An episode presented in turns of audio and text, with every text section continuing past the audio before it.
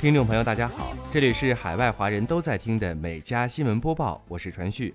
今天是北京时间四月二十一号，北美当地时间四月二十号。首先来到今天的新闻头条。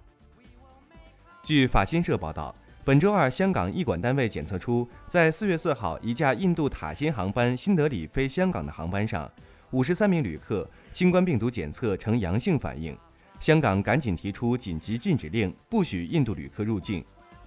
这星期开始，香港对疫情严重的印度、巴基斯坦、菲律宾几国的航班实施了为期两星期的禁令，因为这几个国家被检测到突变体病毒株伦敦变体后，这些国家被归类为极高风险。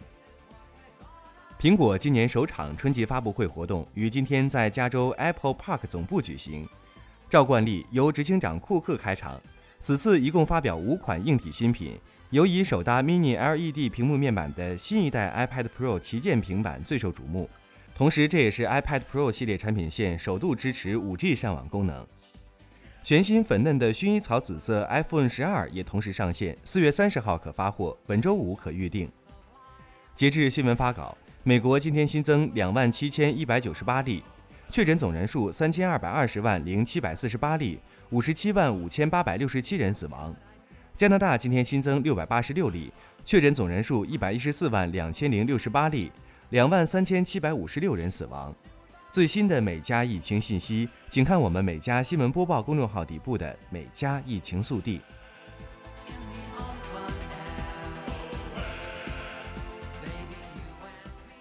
接下来进入今天的焦点新闻。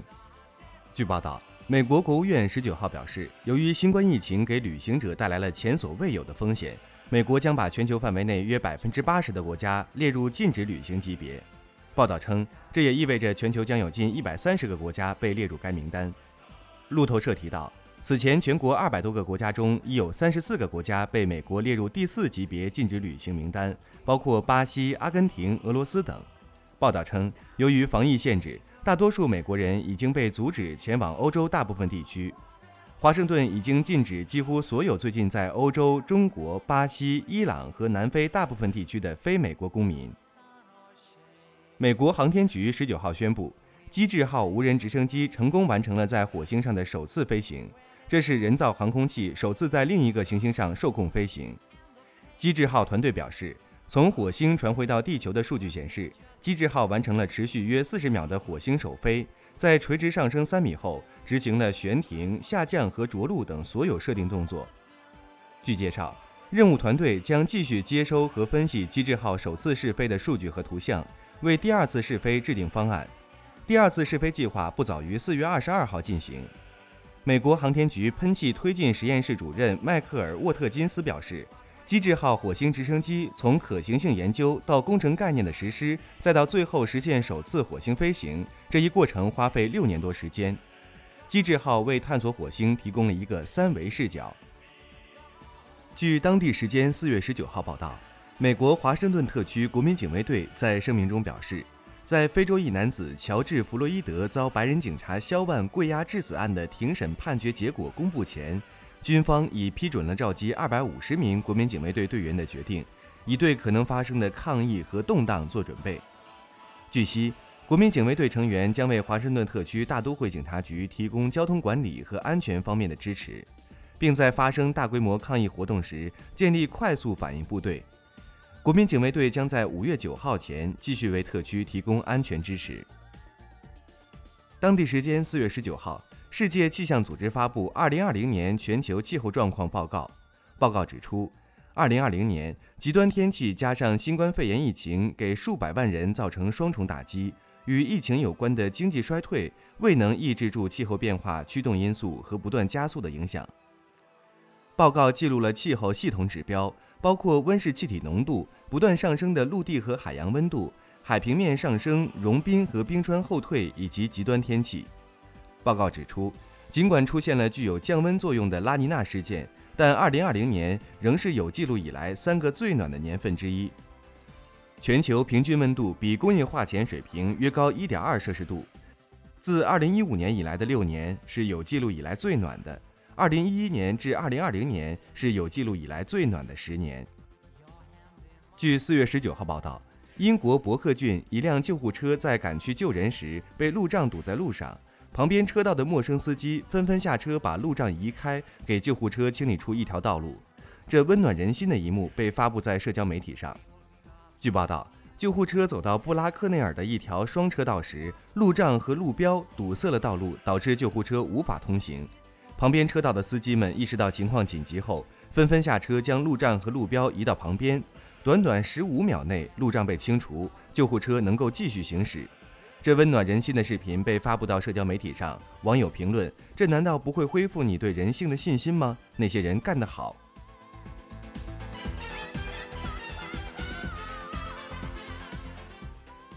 当地时间四月十八号，美国北卡罗来纳州，据美联社报道。美国最长寿老人福特的曾孙女在社交平台上宣布，曾祖母在家中安详逝世，享年一百一十六岁。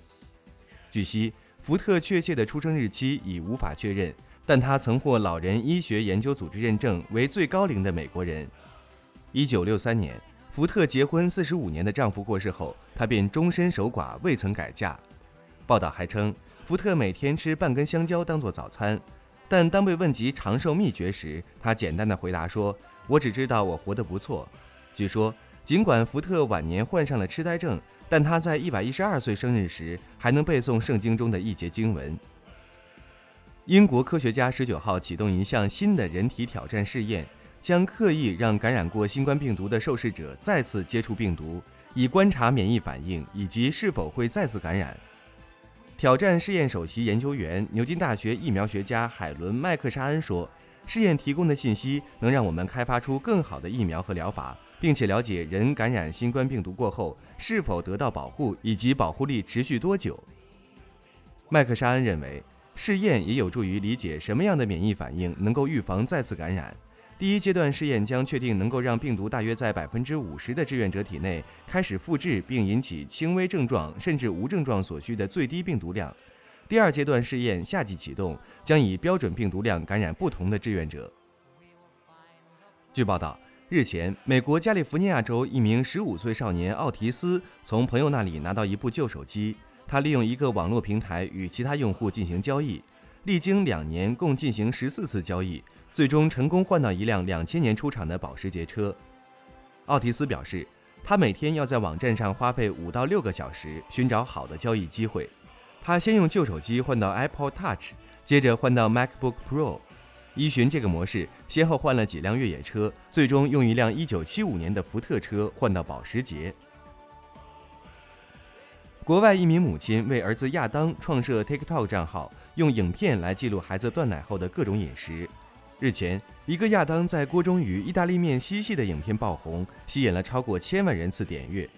影片中，亚当开心地在大锅中与番茄酱意大利面互动，母亲也拍下了许多可爱的照片。他将亚当与意大利面放在一起后，再将番茄酱倒入，开心搅拌。不少网友夸赞亚当可爱，也有许多人抨击。我看了影片，只觉得浪费。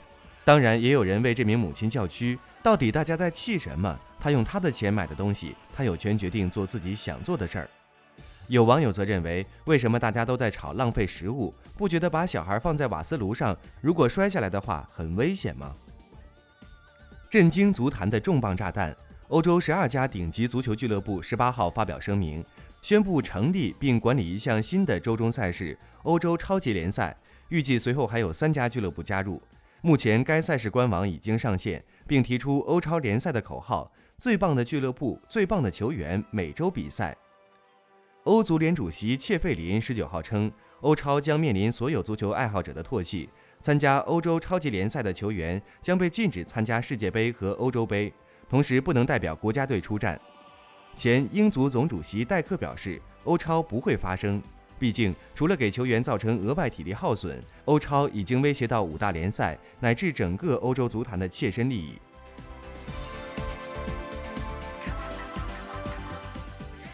据报道，近日，美国亚利桑那州一家人带狗前往橡树溪峡谷旅游，他们在营地上欣赏风景时，突然意识到自己的狗不见了。他们认为狗可能不小心从约六十米高的悬崖上跳了下去。几人立刻下山寻找，找到狗狗时，发现它竟然还活着，并用吊床将它抬到了安全地带。让人惊讶的是，小狗仅是右前腿受伤严重，经过手术治疗，目前它可以一瘸一拐地行走，身体也在慢慢恢复中。这对夫妇表示，他们不会因为这次的事件而禁止带上小狗郊游，下次郊游还会带它一起去。狗狗开心才是最重要的。据当地时间二十号报道，当世界上的很多国家开始尝试以旅行泡泡防控新冠肺炎疫情时，比利时艺术家阿兰·维索尔伦发明了一套便携式绿洲，用一个独特的泡泡保护自己远离病毒、空气污染和都市的喧嚣。报道称。维索尔伦今年六十一岁，其发明的便携式绿洲是一个小型温室，其中装有土壤，并种有多种芳香植物。维索尔伦称自己患有哮喘，但在戴上绿洲泡泡后，他发现自己的呼吸顺畅多了。维索尔伦还表示，最近有越来越多的人会靠过来和我交谈，这种隔离措施似乎成为一种新的交流方式。据报道。来自俄罗斯的四十二岁女性举重运动员安娜分享了一段令人哭笑不得的经历。安娜曾获六次世界举重冠军，也曾八次获得欧洲举重冠军。不过，当他想搭飞机从圣彼得堡前往他家乡克拉斯诺达尔市时，却因为性别问题被机场工作人员拦住，因为对方认为他是一个假扮成女人的男性。由于举重训练的关系，安娜的体型壮硕。以现在我的外表跟肌肉。如果我穿洋装跟高跟鞋，看起来会很荒谬。也因此，她的外表打扮都会阳刚一些，这会让她更舒适。航空公司也很快公开道歉，称这种服务态度是不可取的。四月十九号，一名女游客阿什纳阿里在悉尼动物园跟儿苗合影时，被吃掉了一只价值二百七十七美元的蒂芙尼耳环。动物园最终决定支付更换耳环的费用。动物园经理克里斯·里维特说：“给我们七天时间，我们会设法找到它。”在接下来的一周里，动物园工作人员仔细检查了儿苗的粪便，试图找到耳环，但没有成功。经理表示，他会消化掉耳环，这就是为什么它还没有被发现。放心吧，这只鸟没事儿。在野外，他们会吃石头和各种各样的东西。据悉，动物园联系了蒂芙尼，正在为阿里女士支付更换耳环的费用。近日，巴拿马当局截获了一名意想不到的毒品走私犯。这是一只毛茸茸的白猫，它试图潜入一所监狱，而身上绑着装有多种毒品的一个布袋子。这只猫在首都巴拿马城以北的科隆省新埃斯佩兰萨监狱外被抓获。该监狱关押着一千七百多名囚犯。报道称，这已经不是第一起试图利用动物开展的犯罪活动了。在动物被监狱之外的犯罪分子装上毒品后，监狱内犯人用食物吸引动物进去，然后取走上面的毒品。巴拿马关有二十三所监狱，关押着大约一点八万名囚犯，大多数监狱都人满为患。此前，执法部门还曾挫败了用信鸽甚至无人机运送监狱毒品的企图。以上就是今天每家新闻播报的全部内容，我们明天再见。